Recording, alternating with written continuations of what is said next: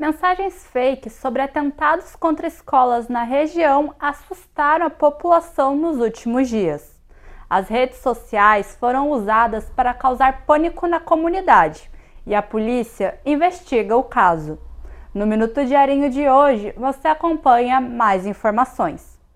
Duas investigações foram concluídas pela Polícia Civil sobre ameaças falsas a ataques em escolas.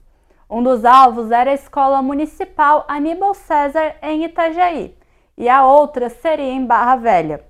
Uma adolescente foi acusada pelo pânico em Itajaí e, em interrogatório, afirmou que tudo não passou de uma brincadeira. Já em Barra Velha, a responsável foi uma mulher de 40 anos que vai responder criminalmente. Já pensou em se tornar um dono de um iate de luxo?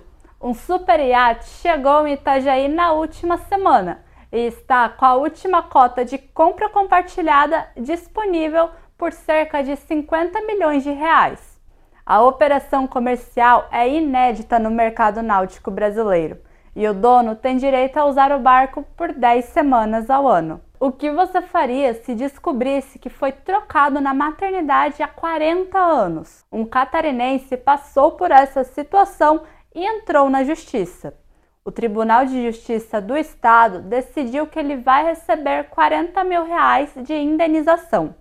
Confira a história completa em diarinho.net, com oferecimento Tony Center Motos.